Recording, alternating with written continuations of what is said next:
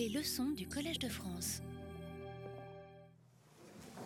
Mes propos m'amènent en des temps bien éloignés de l'actualité. Pourtant, euh, ce qui s'est passé le vendredi 13 novembre implique euh, très directement le texte dont je tente de comprendre l'histoire.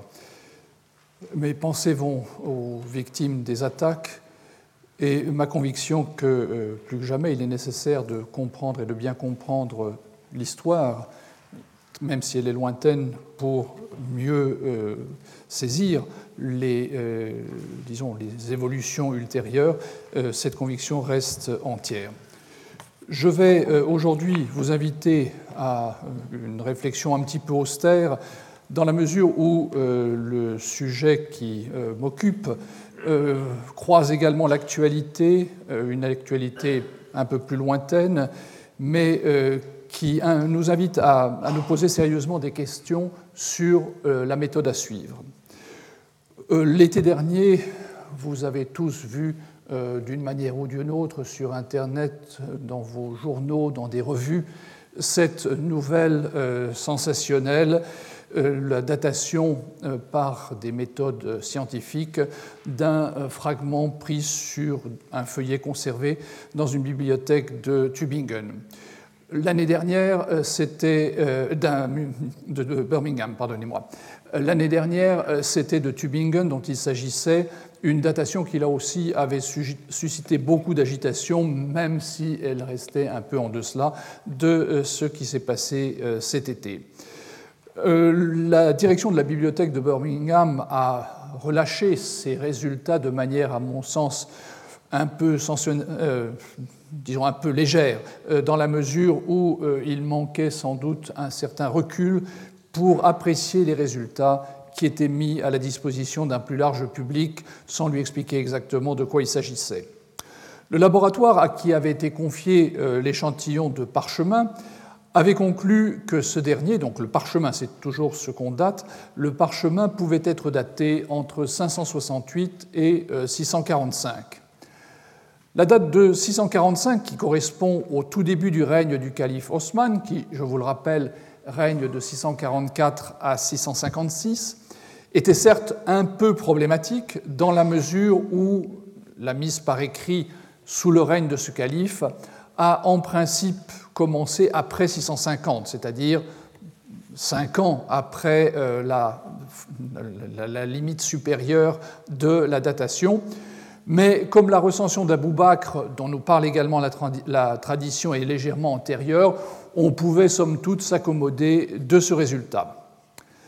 Remonter davantage était en revanche plus difficile, du moins pour une bonne partie de l'opinion musulmane qui considère que le Coran n'avait pas été mis par écrit du vivant de Muhammad. Aussi, à l'annonce de ce résultat, un certain nombre de fidèles parlaient avec émotion de ces feuillets contemporains des compagnons euh, de Mohammed. C'était bien sûr ne prendre en considération que la branche la plus récente de la fourchette fournie par les scientifiques. D'autres commentateurs, bien vite, exploitaient le résultat de manière plus cohérente en prenant en considération toute la période couverte et on concluait que les feuillets avaient donc pu ça n'est pas sûr, mais enfin avait pu être mis par écrit avant Mohammed et ainsi remettait en cause l'histoire bien admise de l'islam. Cette euh, découverte, qui n'en est en fait pas vraiment une, euh, m'amène à revenir à cette question qui est fondamentale pour le propos qui est le mien euh, actuellement, qui est de savoir comment identifier, comment reconnaître un manuscrit du Coran de période omeyyade. À l'âge du manuscrit, les copistes terminaient souvent leur travail en s'identifiant et en indiquant assez souvent la date à laquelle ils avaient achevé la transcription du texte, que ce soit du Coran ou pour tout autre texte. Ce document, similaire à celui euh, que vous avez sous les yeux, qui est un, manuscrit postérieur puisqu'il est daté de 669 de l'Égir, ce document, qui se distingue du texte proprement dit, est ce qu'on appelle en jargon technique un colophon. Il a certainement existé dès une époque assez haute dans la tradition manuscrite arabe. Un auteur du XIIe siècle, spécialiste de la transmission du Coran, rapporte dans une de ses œuvres avoir vu un manuscrit coranique de la première moitié du 8e siècle dont il reproduit consciencieusement le libellé. L'information contenue dans le colophon est bien sûr d'une importance capitale pour l'historien, mais il lui faut toujours prendre des précautions. Car euh, si nous consentions à prendre pour argent comptant les colophons de tous les manuscrits coraniques, nous posséderions actuellement plusieurs copies des débuts même de l'islam. En effet, si nous allons regarder sur Internet, nous verrons bien vite qu'il existe des Corans copiés par le calife Osman lui-même, comme celui que vous voyez sur l'écran. Dans plusieurs cas, notamment celui d'un d'un exemplaire qui est conservé à Tashkent, il s'agit en fait d'une tradition populaire qui s'appuie sur la présence de taches, supposées être de sang, dans la marge intérieure du manuscrit. Ça aurait été le sang versé par l'infortuné calife lorsque les émeutiers l'assassinèrent dans la demeure médinoise où il résidait. On ne saurait toutefois manquer d'être intrigué par le fait que les taches se trouvent tous les deux feuillets comme s'ils avaient été tournés tandis que Haussmann agonisait. Dans d'autres cas, et c'est celui euh, que vous avez sous les yeux, nous avons un colophon apparemment en bonne et due forme. Dans ce manuscrit qui est conservé à Istanbul, on lit dans la zone blanche au milieu que euh, Osman ibn Affan, c'est-à-dire le calife lui-même, a écrit cette copie en 30 de l'Égir. En y regardant de plus près, on constate que l'écriture est posée sur un fin morceau de papier qui lui-même a été collé sur une enluminure dont le style est typique du, Xe siècle, une enluminure qui appartenait à l'origine à un manuscrit de format vertical qu'on a basculé sur le côté et auquel on a ajouté dans la marge extérieure cet ornement semi-circulaire qui euh, permet donc de lui donner une orientation orientale. Nous avons donc là un exemple nullement surprenant, assez commun finalement, de euh, ces pieuses forgeries de reliques dont on connaît plus ou moins l'histoire à partir des 11e, 12e siècles et dont nous avons d'amples témoins. Donc il y a Osman qui, a écrit qui est supposé avoir écrit ce manuscrit, mais Ali aussi a d'autres manuscrits à son actif, etc., etc. Si nous écartons donc ces pieuses reliques qui ne nous intéressent pas dans la mesure où elles sont toujours postérieures à la période qui nous intéresse, est-ce qu'il reste réellement des euh, copies datables datées par un colophon de la période omeyyade Et la réponse sur ce point est absolument négative, ou du moins jusqu'à ce jour, nous n'avons aucun témoignage daté directement. Nous sommes donc réduits à rechercher d'autres pistes pour identifier des manuscrits coraniques qui ont été produits entre 661 et 750, c'est-à-dire la période omeyyade. La conséquence directe de euh, cette situation est que les contours chronologiques sont bien sûr beaucoup moins précis. C'est-à-dire que ce que nous allons pouvoir faire au plus, c'est dire que le manuscrit a été copié vers euh, telle date, aux environs de telle date. Mais ça veut dire par exemple que pour la fin de la période omeyyade, 750, nous aurons euh, des manuscrits qui ont pu être copiés en 749 ou en 752 sans que nous ayons les moyens de dire ce manuscrit est réellement omeyyade. Il a pu être copié sous les premiers abbassides, puisque vous imaginez bien que ni les styles d'écriture ni les styles décoratifs se commandaient par un décret califal pris euh, à Bagdad, euh, qui n'était pas encore tout à fait fondé en 750, pour dire à partir de demain, tout copiste du Coran devra écrire de telle et telle façon. Les choses se passaient plus lentement dans la mesure où les copistes ne changeaient pas d'habitude, ne changeaient pas de façon de faire du jour au lendemain. Donc, les datations que nous allons avoir pour évoquer les manuscrits omeyyades vont être forcément légèrement euh, inexactes dans la mesure où elles pourront dépasser sur le début de la période omeyyade. Elles pourront également dépasser dans l'autre sens. Je suis actuellement bien incapable de vous dire si un manuscrit a été copié en 659 sous le règne de Ali ou en 662 sous le règne de Muawiyah. Les choses sont beaucoup plus floues. La première approche à laquelle on peut penser pour répondre à ce problème d'identification par la date est celle de la paléographie. Cette science des écritures anciennes comporte deux volets, l'un étant de nature pratique et visant à donner les moyens de déchiffrer des textes écrits à la main avec des formes de lettres différentes de celles que nous connaissons. Ce qui nous arrive par exemple si nous avons devant nous un texte écrit euh, en écriture gothique par exemple, où il faut vraiment un effort considérable pour arriver à déchiffrer, d'autant plus que les copistes à cette époque utilisaient nombre d'abréviations qui, là encore, demandaient un savoir véritablement technique. L'autre volet de la paléographie est de nature davantage historique et a pour objet de dater les documents qui ne comportent pas d'indication directe de date par référence à des manuscrits de même style qui, eux, ont une date. Vous avez certainement tous lu Le chien des Baskerville de Conan Doyle, et vous aurez comme moi admiré la façon dont son héros, d'un simple coup d'œil, au manuscrit la du récit de la malédiction des Baskerville, apporté par le docteur Mortimer dans sa poche. Donc il voit la, page de titre et dit tout de suite Ah, c'est une main du XVIIIe siècle. On aimerait, quand on est paléographe, pouvoir en faire autant, mais bien sûr, tout le monde n'est pas euh, Sherlock Holmes. La nécessité d'une paléographie, dans le premier sens, ne s'est guère fait sentir dans le monde arabo-islamique, dans la mesure où, à part des difficultés inhérentes à une écriture peu soignée ou à des écritures composées du euh, début de l'islam qui sont particulièrement euh, spécifiques euh, du Coran. Donc, en dehors de ces difficultés, la quasi-totalité de la production manuscrite est accessible à un lecteur moderne ce qui n'est pas le cas pour nous. Si nous avons à lire un manuscrit médiéval, euh, c'est vraiment avec beaucoup de peine que nous le ferons, indépendamment des questions de langue, que ce soit du français ou du latin. Pour un lecteur arabophone, lire un manuscrit copié au Xe siècle ne présentera pas de difficultés très très considérables. Il y aura une petite période d'adaptation, mais euh, il n'y a pas cet effort que nous connaissons en Occident. La seconde forme de paléographie, donc celle qui vise à dater les écritures, semble avoir intéressé certains auteurs arabes médiévaux dans la mesure où elle impliquait une forme de typologie dont l'application naturelle était la calligraphie et son histoire dont on sait toute l'importance dans la culture traditionnelle du monde de l'islam.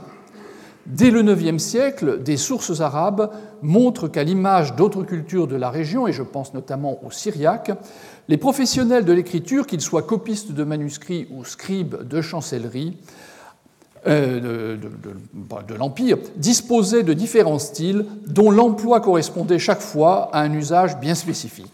C'est-à-dire qu'il euh, y avait une écriture euh, particulière, nous dit-on, pour écrire une lettre d'un sultan à un sultan ou une lettre différente, un style différent, disons, s'il s'agissait d'une pétition qu'un simple particulier adressait euh, au sultan. Euh, ce savoir technique est malheureusement réduit à des noms dont nous ne savons pas à quoi ils correspondaient, sauf sur un cas sur lequel je reviendrai, celui du style hijazi. En effet, l'évolution des goûts et des pratiques fait que les variétés les plus anciennes ont disparu, et parfois, par un souci d'encyclopédisme, on a recopié une liste de nomenclature d'écritures anciennes, mais comme nous n'avons pas de photographie, ça n'existait pas à l'époque, nous n'avons pas de facsimilé dans la mesure où les auteurs ne sentaient pas la nécessité de le faire, nous avons en quelque sorte des informations qui ne nous servent à rien. Nous savons que tel et tel style existait, mais sur un manuscrit, nous serons bien en peine de l'identifier. Et peu à peu, de cette manière, un terme a surnagé pour désigner de manière vague et globale les écritures du début de l'islam, celui de Koufi, c'est-à-dire l'écriture de Koufa, dont nous avons fait notre Koufik. Lorsque les orientalistes européens entreprirent de périodiser l'histoire des débuts de l'islam, ils adoptèrent naturellement ce terme pour définir toutes les écritures anciennes. Il est vrai que euh, si nous nous replaçons au XVIIe siècle, au moment où on commence à étudier sérieusement euh, l'histoire du monde musulman, la documentation à disposition des orientalistes se réduisait à peu de choses. Quelques fragments étaient présents en Europe, mais c'était très peu, et euh, les textes à travers lesquels on appréhendait l'histoire de l'écriture, les textes arabes par lesquels on appréhendait l'histoire de l'écriture, se limitaient à des ouvrages très généraux qui donnaient les termes de manière assez vague et euh, répétaient de l'un à l'autre une même information. Dans la seconde moitié du XVIIIe siècle, les premiers efforts pour analyser et classer les écritures anciennes de manière scientifique naissent dans le sillage des travaux pionniers de Jean Mabillon et Bernard de Montfaucon sur les écritures latines et grecques. Le second, Montfaucon, est celui qui a forgé le mot de paléographie qui va désigner cette discipline. Et d'emblée, les efforts portent plutôt sur les monnaies, sur les inscriptions, c'est-à-dire des éléments qui portent une date, donc qui sont beaucoup plus intéressants pour le paléographe qu'un fragment comme celui que vous voyez sur la partie gauche de l'écran, qui lui n'est pas daté. Les manuscrits, eux, restent en retrait. Un savant danois de la seconde moitié du XVIIIe siècle, euh, Johann Georg Christian Adler, est le premier à entreprendre une réflexion sur un exemple précis, un petit groupe de copies du Coran qui était entré au XVIIe siècle dans la bibliothèque royale de Copenhague. Il est également le premier à employer le mot paléographie dans une étude d'une collection de monnaies anciennes qu'il publia ultérieurement. À l'origine de l'intérêt de Adler pour les écritures anciennes se trouve une lettre conservée dans la bibliothèque danoise et rédigée par Étienne Fourmont, qui fut à Paris garde des manuscrits du roi. Le comte de Plélo, ambassadeur de France à Copenhague au début du XVIIIe siècle, avait en effet vu euh, le manuscrit dont vous avez ici le facsimilé euh, qu'il fit préparer à l'intention de Fourmont et, curieux, avait envoyé à Paris donc cette reproduction pour demander de quoi il s'agissait. Fourmont avait été bien en peine de répondre et euh, bien en peine également d'identifier le texte qui se trouvait sur ce feuillet. Un peu plus tard, Adler rencontra donc cette lettre et sans doute utile un moment de divertissement en voyant l'opinion de Fourmont et jugea nécessaire de rédiger un petit traité pour donner des éléments plus concrets pour euh, comprendre l'histoire des écritures anciennes de l'islam. Avant lui, comme je le disais à l'instant, d'autres avaient utilisé le mot koufik pour désigner toutes ces écritures d'apparence un peu archaïque, dont on pensait généralement qu'elles étaient réellement les premières de l'islam, celles dont dérivaient les différentes formes rencontrées par la suite. À la différence de ses prédécesseurs, Adler construisit un discours faisant appel aux références arabes qui lui étaient accessibles pour les mettre en relation avec le matériel relativement homogène que formaient les manuscrits de Copenhague. Le modèle euh, qu'il offrait dans cette petite publication, parue en 1780, était destiné à rencontrer un grand succès dans la mesure où ses successeurs allaient reproduire ce modèle. Dans l'Europe de la fin du XVIIIe siècle, cet ouvrage connut une diffusion tout à fait honorable. Une copie au moins était parvenue à Paris, où elle trouva un lecteur intéressé, le jeune Antoine Isaac Sylvestre de Sassy. En 1795, devant l'Académie des inscriptions et belles-lettres, il analysa le travail du savant danois mais en l'intégrant dans une approche plus vaste de l'usage de l'écriture par les Arabes avant la période islamique et dans les premiers temps de cette dernière. Ces réflexions furent publiées beaucoup plus tard, en 1808, sous le titre Mémoire sur les origines et les anciens monuments de la littérature arabe, les anciens monuments de la littérature parmi les Arabes. Pardon. Dans son mémoire, Sylvestre de Sassy plaçait Adler dans la position de l'arroseur arrosé. En effet, le savant danois avait utilisé les sources qu'il connaissait pour faire une critique de Fourmont, mais ces sources n'étaient pas forcément les meilleures.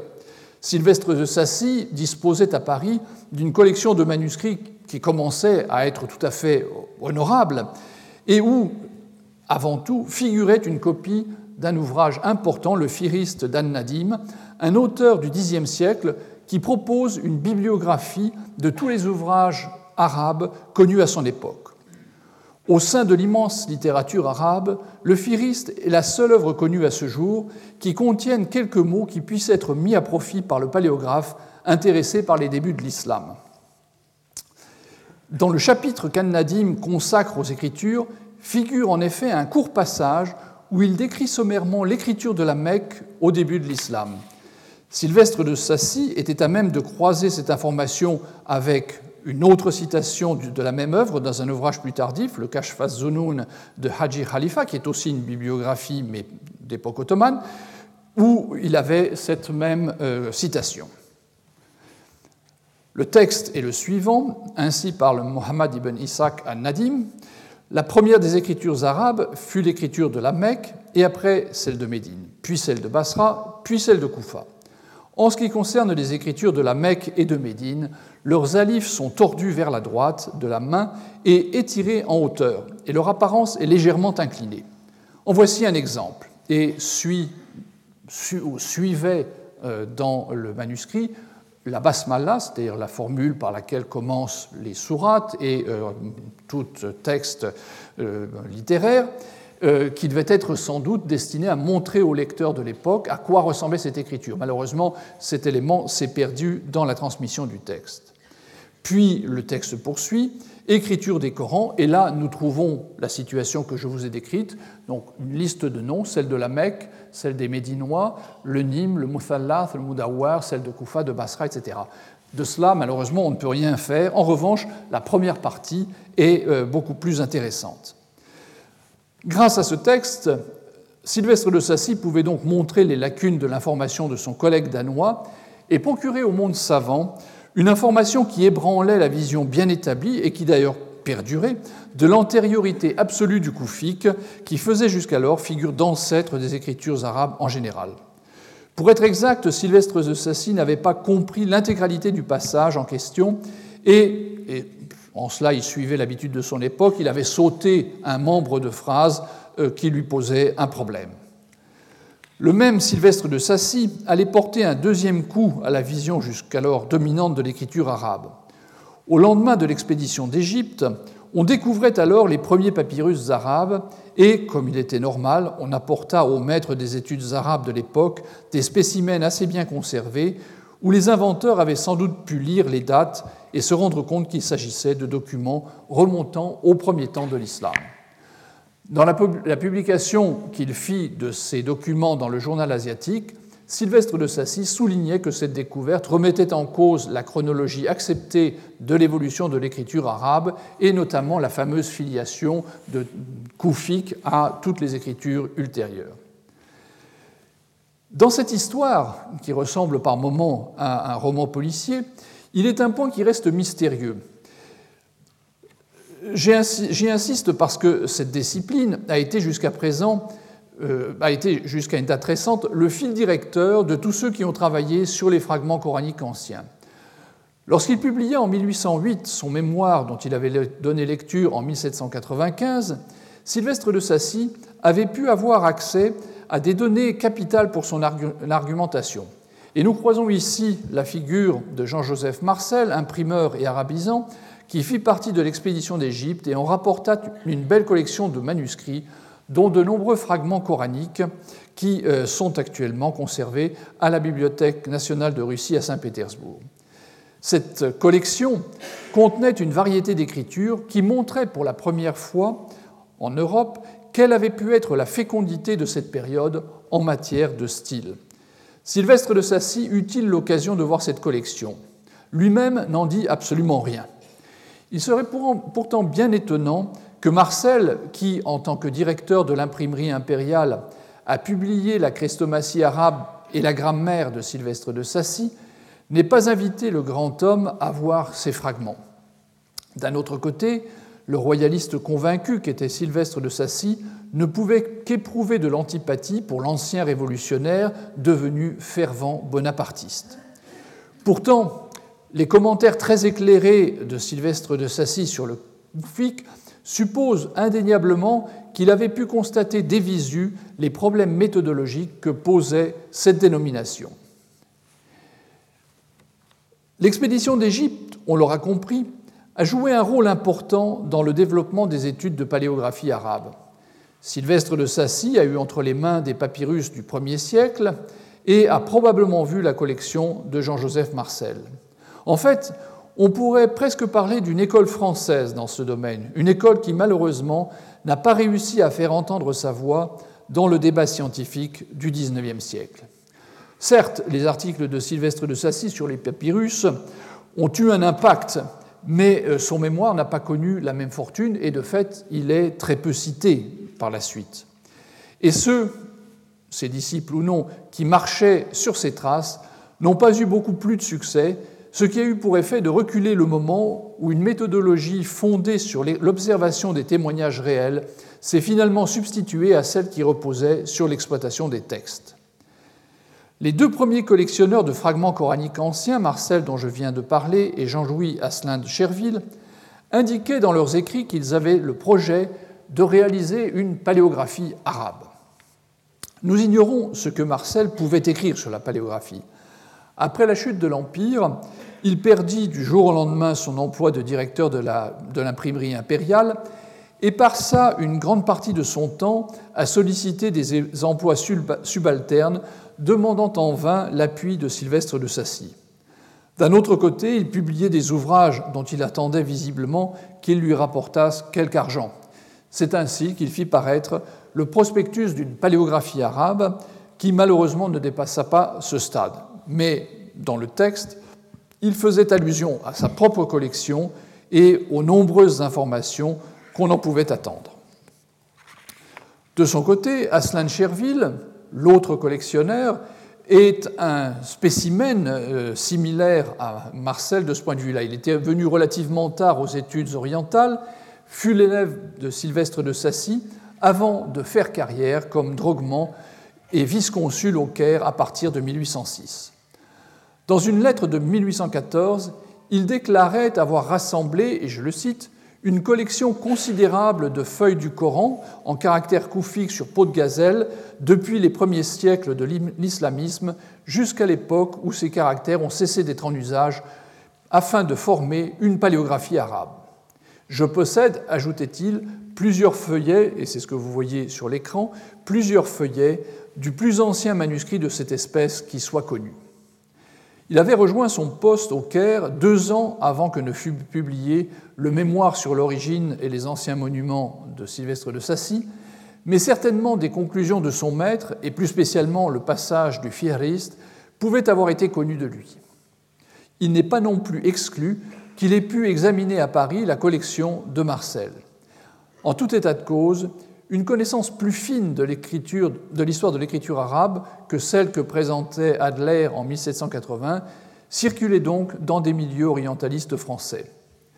Elle fut à deux doigts d'être plus largement diffusée lorsque Michele Amari fit la synthèse de ses observations sur la collection Aslan-Cherville lors d'un concours organisé par l'Académie des inscriptions et belles-lettres en 1858.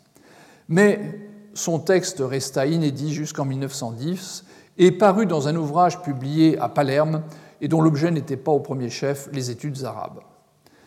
Certes, les savants pouvaient avoir connaissance de quelques-unes de ces conclusions grâce aux notices consacrées au fragment Aslan Cherville dans le catalogue des manuscrits arabes de la Bibliothèque nationale, publié plus tard par De Slan. Ce dernier avait repris les descriptions d'Amari pour les intégrer à son catalogue.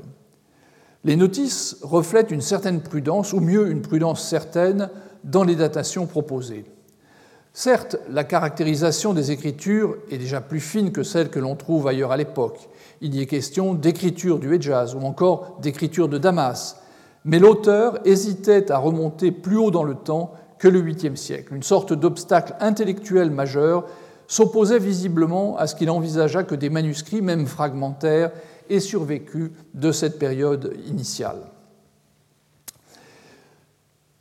On peut en effet tenir pour négligeable le laps de temps euh, qui s'est écoulé entre le moment où, entre 650 et 656, le Coran est mis par écrit sous le califat de Osman et 661, date de l'accession au pouvoir de Muawiyah. Qu'un manuscrit transcrit au cours de ces années ait survécu, ça n'est pas à exclure et c'est sans doute un des manuscrits qui pourrait être dans le style hijazi que Michele Amari avait contribué à identifier. Mais comment identifier un manuscrit de ce genre? Comment le distinguer de manuscrits légèrement postérieurs? Les caractéristiques, de toute évidence, n'auraient pas été considérablement différentes et n'auraient pas permis de distinguer l'un de l'autre. Quoi qu'il en soit, des descriptions dans un catalogue ne pouvaient avoir l'impact d'une monographie ou d'un article documenté. Il n'est donc pas étonnant que les progrès consécutif au travail de Marie ait été mince ou plutôt ponctuel. Le développement des possibilités de reproduction photographique devait changer quelque peu le euh, devenir de la paléographie, mais dans le domaine des études arabes, il fut très lent à se concrétiser. On a finalement très peu euh, d'éléments euh, nouveaux. Vers 1886, on a une reproduction d'un manuscrit de Londres dont on nous dit que c'est un manuscrit dans cette écriture inclinée que l'on allait proposer un temps de baptiser Maïl. En fait, ce qui s'était passé, c'est que les études sur les manuscrits anciens et sur la paléographie en général avaient reçu une sorte de coup d'arrêt qui avait été donné par Théodore Nöldeke, coloréat d'Amari lors du concours de l'Académie. Son point de vue reposait surtout sur des considérations philologiques et dépendait avant tout des sources écrites postérieures. Le sujet du concours l'invitait certes à prendre en considération les manuscrits, mais il n'avait pas pu avoir accès aux collections parisiennes, ni celles de Marcel, ni celles d'Aslan Cherville, ce qui représentait un handicap considérable. Le matériel qu'il avait eu entre les mains était principalement un matériel du IXe siècle qui euh, venait de la collection formée à Damas par le consul de Prusse euh. Alors euh, que Noldeke travaillait euh, sur cette collection, euh, sur ce travail qui allait donner naissance à la Geschichte des Korans, publiée en 1860, il écrivait à un correspondant que ses recherches sur le Coran l'ennuyaient et qu'il souhaitait reprendre le cours de ses études qui devait l'orienter plutôt vers le sémitique ancien et les langues, les littératures d'époque chrétienne.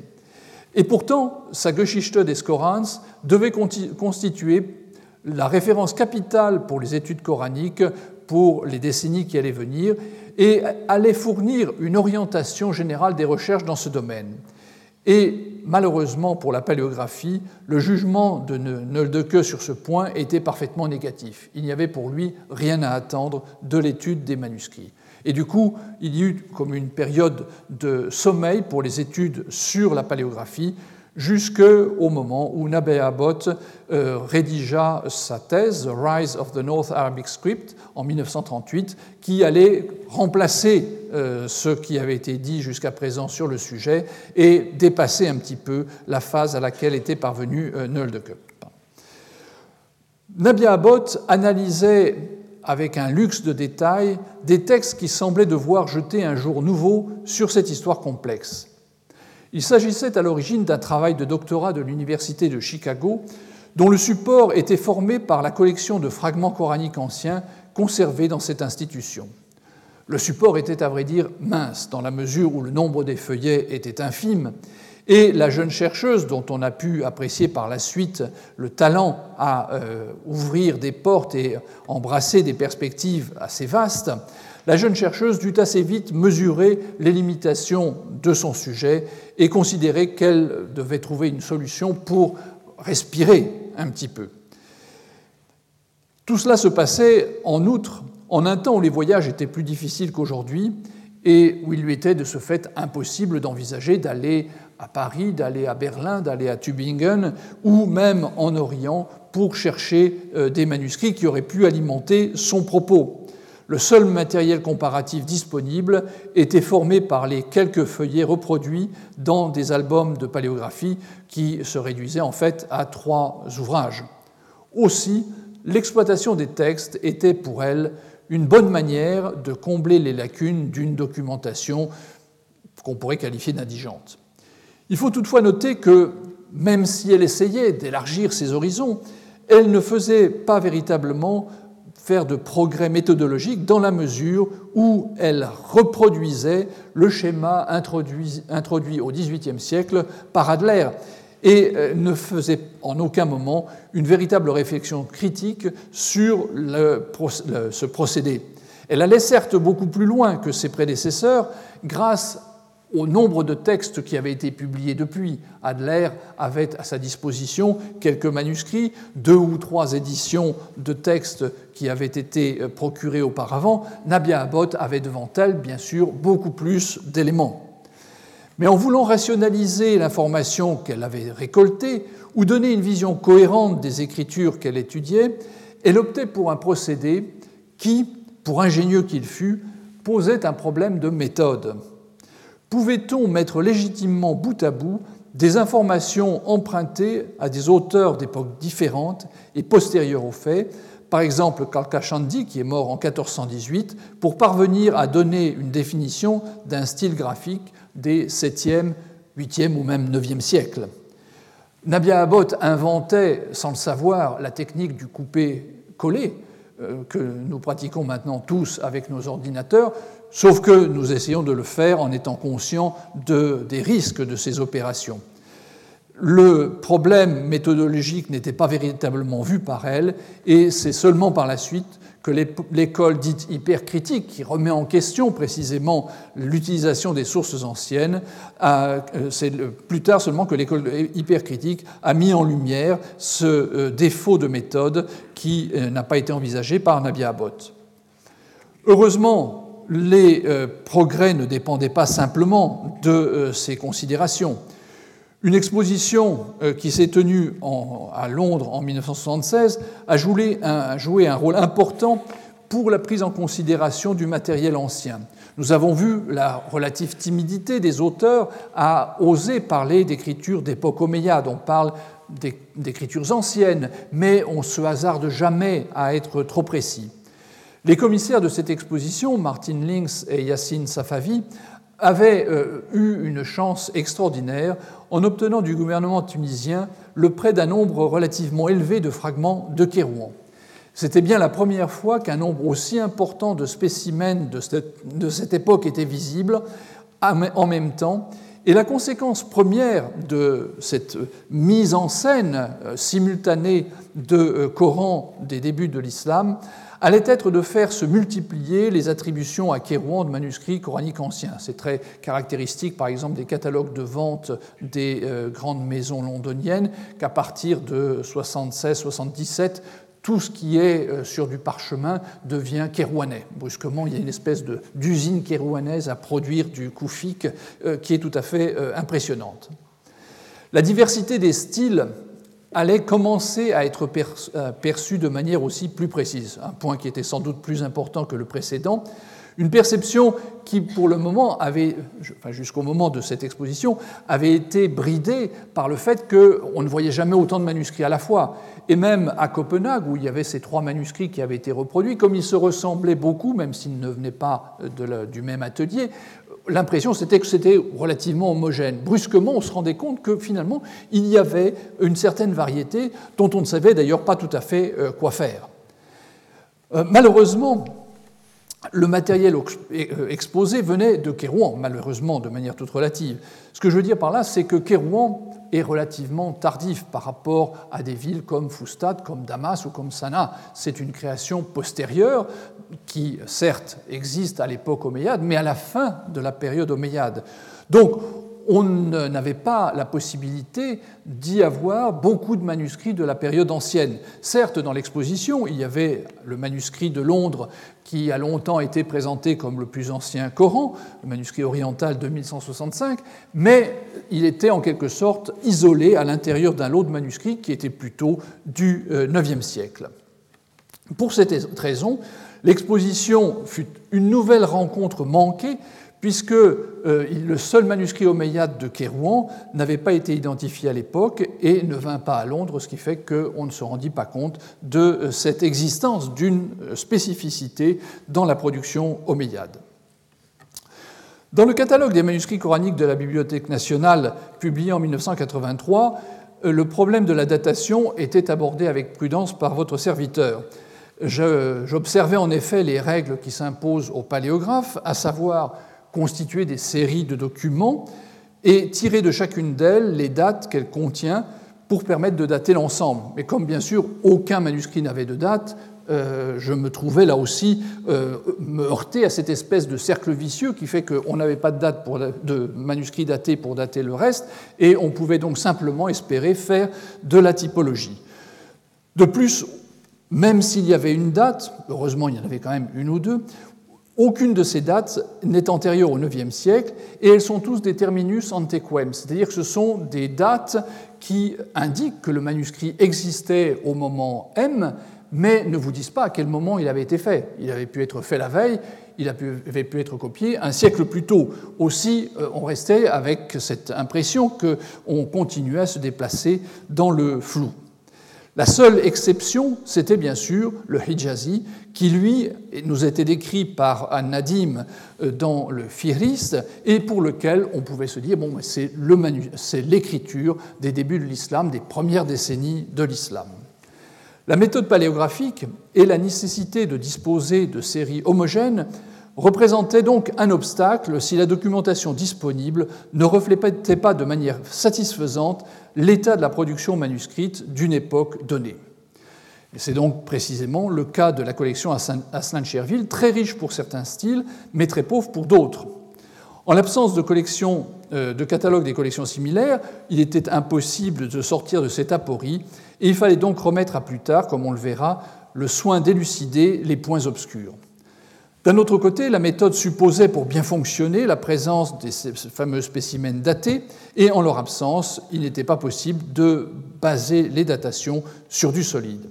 Et enfin, c'est un problème mineur, mais le caractère un peu austère de cette méthode de la paléographie euh, et la nécessité qu'elle impliquait d'entrer dans des systèmes de typologie assez fins et un petit peu abstraits explique qu'un certain nombre de chercheurs, notamment les historiens de l'art, hésitaient à s'engager dans cette piste. Je leur jette la pierre, c'est vrai, mais c'est à eux que l'on doit pourtant d'avoir identifié pour la première fois un manuscrit omeyyade. Jusqu'à une date récente, l'histoire de l'art avait montré un intérêt que je dirais limité pour les manuscrits autres que ceux qui comportaient des peintures. Dans l'art islamique, et ça vous avez euh, sans doute une certaine familiarité avec ce genre de publication, euh, l'histoire de l'art aime beaucoup les manuscrits persans qui sont euh, ornés de peintures. En revanche, la tradition arabe, où on a au plus des enluminures, leur paraît moins intéressante. Pour la période qui va des débuts de l'islam jusqu'au Xe ou XIe siècle, où pour le coup nous n'avons pas du tout de peinture, les références des historiens de l'art se limitaient à quelques exemples de calligraphie ancienne, toutes koufiques entre guillemets, et une pincée d'enluminure privée de contexte. À la suite de la découverte du dépôt de manuscrits de Sanaa en 1973, le, vous voyez ici une photo de la grande mosquée, le travail de restauration de ces fragments débuta sous la responsabilité d'une équipe allemande. En théorie, la publication des résultats leur était réservée, le travail étant réparti équitablement entre un spécialiste du texte, Gerd Puin, et un historien de l'art, Hans Caspar von Bothmer, chacun devant s'occuper de son domaine de compétence. Mais assez rapidement, le bruit se répandit que les fragments de parchemin yéménites contenaient des pièces très importantes et des visiteurs vinrent de manière informelle ou officielle s'enquérir de la nature et de la qualité des trouvailles. C'est ainsi que euh, les euh, autorités koweïtiennes eurent connaissance de certaines belles pièces et obtinrent le prêt d'un petit nombre de feuillets pour l'exposition dont vous voyez ici la couverture du catalogue, qui euh, fut montée à Koweït en 1985. Pour préparer le catalogue, malgré les prérogatives de von Bothmer, une spécialiste américaine d'art musulman, Marine Jenkins, vint travailler à Sanaa et euh, rédigea donc les notices et l'introduction euh, du catalogue.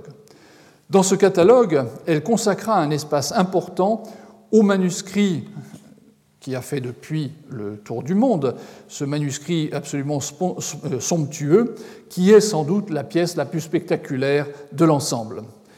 C'est euh, la page, euh, la moitié droite de la double page initiale de ce Coran, enfin pas tout à fait double page puisqu'il y a une enluminure que on verra dans un instant qui se trouvait devant, mais le manuscrit s'ouvrait sur une double page d'enluminure avec deux bâtiments représentés dont on a euh, beaucoup discuté et que l'on reconnaît généralement pour être des mosquées, probablement ici une représentation un petit peu théorique de la grande mosquée de Damas, et de l'autre côté une reproduction de ce qui pourrait être la grande mosquée de Médine.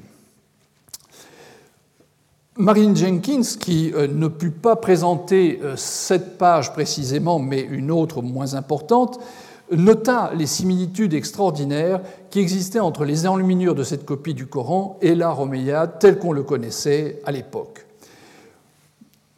Pratiquement simultanément, von Bothmer, stimulé par le, la, mise sur pied de cette exposition, se dépêchait de euh, terminer une publication où il étudiait de manière beaucoup plus détaillée le même manuscrit et arrivait, comme Marine Jenkins, à une datation d'époque omeyyade. Et pour la première fois, on mettait sur le devant de la scène le fait que l'on avait des manuscrits de la période omeyyade, ce qui était vraiment un, tabou qui était euh, brisé.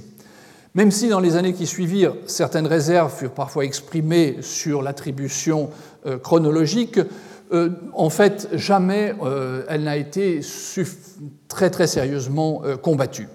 Et c'est par ce biais, donc, très tardivement et par un côté où on ne l'attendait pas, que s'est introduite l'idée que des manuscrits omeyyades avaient été conservés.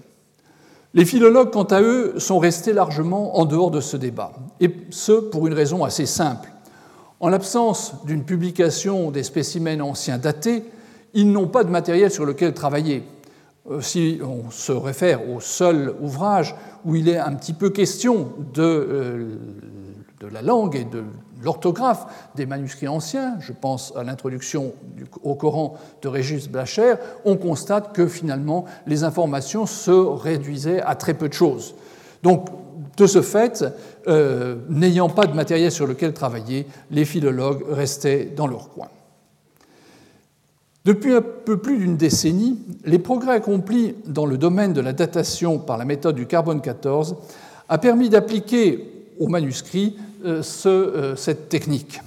Ici, vous voyez donc un document qui maintenant fait figure d'antiquité, euh, que l'on a vu passer l'année dernière, le prélèvement d'un fragment du manuscrit de Tübingen qui, jusqu'à la datation de celui de Birmingham, faisait figure de plus anciens manuscrits du monde, comme vous voyez dans la partie supérieure de l'écran.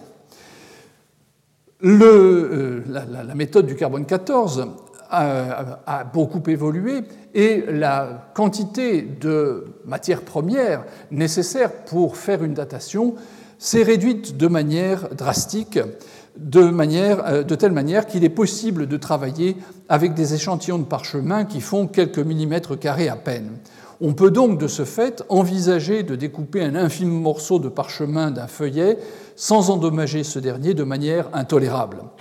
La technique reste destructive, c'est-à-dire que l'échantillon que l'on a prélevé est transformé en gaz, ce qui exclut donc de le remettre en place euh, après usage. Une fois que c'est fait, euh, il n'y a plus rien à en tirer. Mais on conserve le gaz et on peut le remesurer. Vous verrez que dans un instant, c'est parfois très utile. Le carbone 14 est donc entré dans le domaine de l'étude des manuscrits et change nécessairement la façon d'aborder la question de la datation des fragments anciens, donc ceux de la période qui nous intéresse. Une première analyse qui est restée un peu inaperçue a été faite sur le superbe Coran de Sana dont je viens de vous parler, donc voilà un autre spécimen d'enluminure. Le résultat a été publié en 1999 euh, de manière un peu imprécise, puisque seule la fourchette chronologique était indiquée, et celle-ci couvrait une période s'étendant de 657 à 690, c'est-à-dire euh, les débuts de la période omeyyade. Mais euh, dans la publication, Hans Gaspar von Bottner, puisque c'est lui qui a publié ce résultat, euh, indiquait que euh, la datation qu'il retenait quant à lui en tant qu'historien de l'art était plutôt dans les années 710-715 sous le règne d'Al-Walid Ier. L'interprétation de l'historien de l'art se fondait sur des arguments de nature codicologique, mais surtout euh, se fondait sur l'histoire de l'art. De toute évidence, l'extrémité inférieure de la fourchette était beaucoup trop précoce puisqu'elle coïncide avec le, début du règne de Ali, à un moment où ce type de manuscrit n'était pas encore envisageable, ne serait-ce parce qu'il ne laissait pas de place pour le style hijazi, puisqu'il aurait fallu le placer, disons, euh, pendant deux, trois ans. Imaginez que les copistes euh, utilisent ce style très archaïque et puis du jour au lendemain deviennent des calligraphes absolument professionnels. À peu près vers la même date, Efim Rezvan faisait analyser un manuscrit qui est un petit peu postérieur, le manuscrit E20 de l'Institut d'études orientales de Saint-Pétersbourg. Dans ce cas, le résultat, entre 775 et 995, nous propulsait euh, d'une part beaucoup plus tard, puisqu'on en pleine période abbasside, et surtout 775-995 avec une datation, une fourchette de deux siècles, autant ne rien avoir. Euh, on savait de toute façon que ce manuscrit euh, était ancien et le résultat du carbone 14 n'apportait pas grand-chose. Et le même commentaire a pu être fait pour euh, une ou deux autres datations de manuscrits plus récents pour lesquels finalement le carbone 14 apportait peu. Il me semblait important pour commencer à employer efficacement cette, méthode dans nos recherches sur les corps anciens de dater un fragment provenant d'un manuscrit possédant déjà une datation incontestable, en d'autres termes un colophon. Or, je vous l'ai dit au début, il n'existe pas de manuscrit coranique daté de manière précise pour la période ancienne. Il faut attendre le Xe siècle pour avoir un colophon d'un manuscrit coranique. Jusqu'à ce moment, les dates sont associées à des manuscrits qui sont soit des actes de dépôt de l'exemplaire en faveur d'une institution religieuse, généralement une mosquée, ou une date de naissance, de décès d'un euh, possesseur, euh, porté par un possesseur du manuscrit. De fait, euh, il fallait se tourner vers une autre situation. Kérouan offrait le lieu idéal pour tester la méthode. Nous avons à Kérouan un ensemble de manuscrits qui ont été offerts à la Grande Mosquée au début du XIe siècle. Et longtemps, ce manuscrit et trois autres qui euh, appartiennent à peu près au même type d'écriture euh, étaient employés comme un argument pour démontrer l'archaïsme et euh, le conservatisme des milieux kérouanais qui, en plein XIe siècle, auraient continué à utiliser des écritures qui étaient à la mode au IXe siècle. Cette explication m'avait toujours paru un peu hâtive et euh, grâce à un concours de circonstances très heureux, je pus obtenir des euh, fragments de parchemin venant de ces manuscrits. Et le résultat a été très clair. Les copies n'étaient pas du XIe siècle, mais largement antérieures, et permettaient de soutenir qu'ils avaient été copiés probablement au IXe siècle, même si certaines des datations au carbone 14 nous amènent même au 8e siècle. Malheureusement, il n'y avait pas de manuscrit euh, plus ancien de, la période pour lequel je pouvais obtenir un, échantillon. Je me tournais donc vers ce manuscrit, un manuscrit euh, célèbre qui est également du XIe siècle, le Coran dit de la nourrice, qui a été euh, réalisé à Kérouan en 1020 par un certain Ali ibn Ahmad al-Warraq, qui nous dit tout ce qu'il a fait. Il a copié le texte, il a assuré l'ajout de la vocalisation, il l'a enluminé, il l'a relié. Bref, euh, on a un ensemble d'informations absolument unique pour ce manuscrit. Et euh, grâce à un fragment de parchemin qui en provenait, j'ai pu faire faire une datation dans un laboratoire français. Le résultat brut a permis de calculer une fourchette, comme vous le voyez, allant de 871 à 986 avec une probabilité de 95%. Le laboratoire proposait en, outre trois dates probables pour le manuscrit, rangées selon un ordre décroissant de probabilité. C'est à la ligne inférieure 937, 895 et 785. La plus récente, 937, la plus proche du colophon du manuscrit, est toutefois séparée de ce dernier par 83 ans. Ce qui veut dire que les résultats du carbone 14 sont sans doute à prendre avec un petit peu de précaution, dans la mesure où, quand nous avons l'information directe, nous nous rendons compte qu'il y a un écart important. Vous me direz, mais on conservait peut-être longtemps le parchemin sous le coude en attendant le jour de l'utiliser. Euh, qui d'entre nous a chez lui une ramette de papier datant de son grand-père qui n'est pas encore utilisée, mais qu'il attend d'utiliser pour écrire euh, à ses petits-enfants euh, Je ne pense pas que ce soit un cas très rare. En fait, et pour le papier et pour le parchemin, une chose est sûre, c'est qu'on l'utilise généralement dans les 20 années qui suivent. On ne le stocke pas très très longtemps. Donc ça nous amenait à considérer les choses avec un, peu, avec un œil critique. Dans d'autres cas, les datations sont même euh, carrément euh, impossibles. Voilà le fameux palimpseste dont je reparlerai par la suite, et voilà le résultat d'une série euh, d'analyses. Pour le palimpseste, il a été daté aux États-Unis, dans un premier temps, avec une échelle, euh, euh, une fourchette allant de 578 à 669. Vous voyez donc que le manuscrit de Birmingham n'a rien apporté de très sensationnel, puisqu'on avait déjà ces dates pour des manuscrits qui ont été datés il y a de ça 5 ou 6 ans. un laboratoire français a donné des résultats encore plus étonnants. C'est ce qui apparaît à la hauteur du mot France j'ai reproduit les deux premières datations, entre 543 et 643, une deuxième datation encore plus audacieuse entre 433 et 599, là c'est carrément pré-islamique, et une troisième que je n'ai pas reproduite parce que là, bon, c'était un petit peu euh, plus audacieux encore, entre 388 et 535. Donc, si on voulait faire du scandale, on aurait pu le faire avec ce manuscrit. Il s'agit de toute évidence de résultats aberrants et un laboratoire suisse a repris la dernière date que j'ai mentionnée, entre 388 et 535, et est arrivé à euh, un résultat entre 595 et 650, c'est celui qui vous est indiqué à la hauteur de correction, ou un autre laboratoire, 565-660, c'est la deuxième ligne de euh, cette euh, fourchette, donc de cette ligne correction. Dans le cadre du projet Coranica, nous avons fait réaliser d'autres mesures afin de tester la méthode, mais également pour réfléchir sur l'exploitation des résultats. Pour ma part, je vois un aspect positif qui est de nous donner une chronologie absolue des manuscrits. Ainsi, les dates proposées pour les fragments ou les manuscrits des bibliothèques de Leyde, Tübingen ou de Berlin, c'est-à-dire les trois, euh, lignes avant le, le résultat de Birmingham, donc les les, datations donnent respectivement entre 652 et 694, 649 et 675, et euh, le dernier, 600. Euh, euh, là, j'ai. bon, on laissera ça de côté pour une autre fois. Comme nous le verrons par la suite, ces trois spécimens appartiennent à un même ensemble.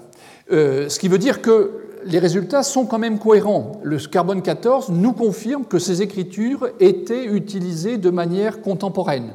Hein, donc ça, c'est un point très positif, ça coïncide bien avec euh, quelque chose de, réel. En revanche, la date euh, elle-même doit être reprise avec euh, un certain œil critique, dans la mesure où si ces trois manuscrits, qui sont à mon sens d'une phase postérieure, datent des années 650 à 700, pour dire les choses curieusement, de manière synthétique, où est-ce qu'on met le Hijazi on n'a plus de place pour le mettre. Donc il y a sans doute un problème dans l'analyse de, ces résultats.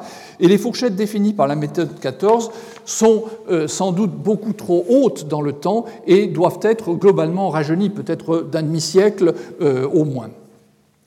L'épisode de Birmingham, dont j'ai fait figurer les résultats euh, dans la partie inférieure, vous montre bien que finalement ils n'ont pas apporté quelque chose de révolutionnaire. Simplement, personne n'avait prêté attention cela et personne n'avait pensé à en faire, disons, l'objet médiatique que c'est devenu. Une, fois passé le moment d'émotion chez ceux qui ne voulait comprendre en considération que la partie supérieure de la fourchette, parce que c'est très curieux. Finalement, chacun regarde son bout de fourchette. Les révisionnistes vont aller voir la partie basse, les euh, fidèles vont aller voir la partie haute. C'est un petit peu euh, une dispute qu'on a vue pour d'autres reliques. Chacun veut avoir euh, son, sa certitude fondée par un examen scientifique. Donc, une fois le moment de l'émotion passé, il y a celui des controverses qui est venu, qui euh, fait qu'à l'heure actuelle, ces datations sont finalement un objet de controverse, les uns disant que ce sont des nouvelles preuves qui euh, montrent que le Coran a des origines pré-islamiques. Bon, un point sur lequel euh, je ne crois pas qu'il soit nécessaire d'insister maintenant. Paradoxalement, euh, tous ces résultats, disons, euh, sont euh, intéressants, mais pas pour la raison que l'on pense. Ce n'est pas tant la datation en elle-même qui nous intéresse que le positionnement des manuscrits les uns par rapport aux autres qui peut réellement apporter quelque chose au débat. Sans doute aurait-on dû penser à deux fois avant de publier le résultat de Birmingham et le faire dans une revue scientifique qui aurait évité que le résultat ne fasse l'objet de tant de discussions et de tant euh, d'incertitudes. Merci. Retrouvez tous les contenus du Collège de France sur www.colège-2-france.fr.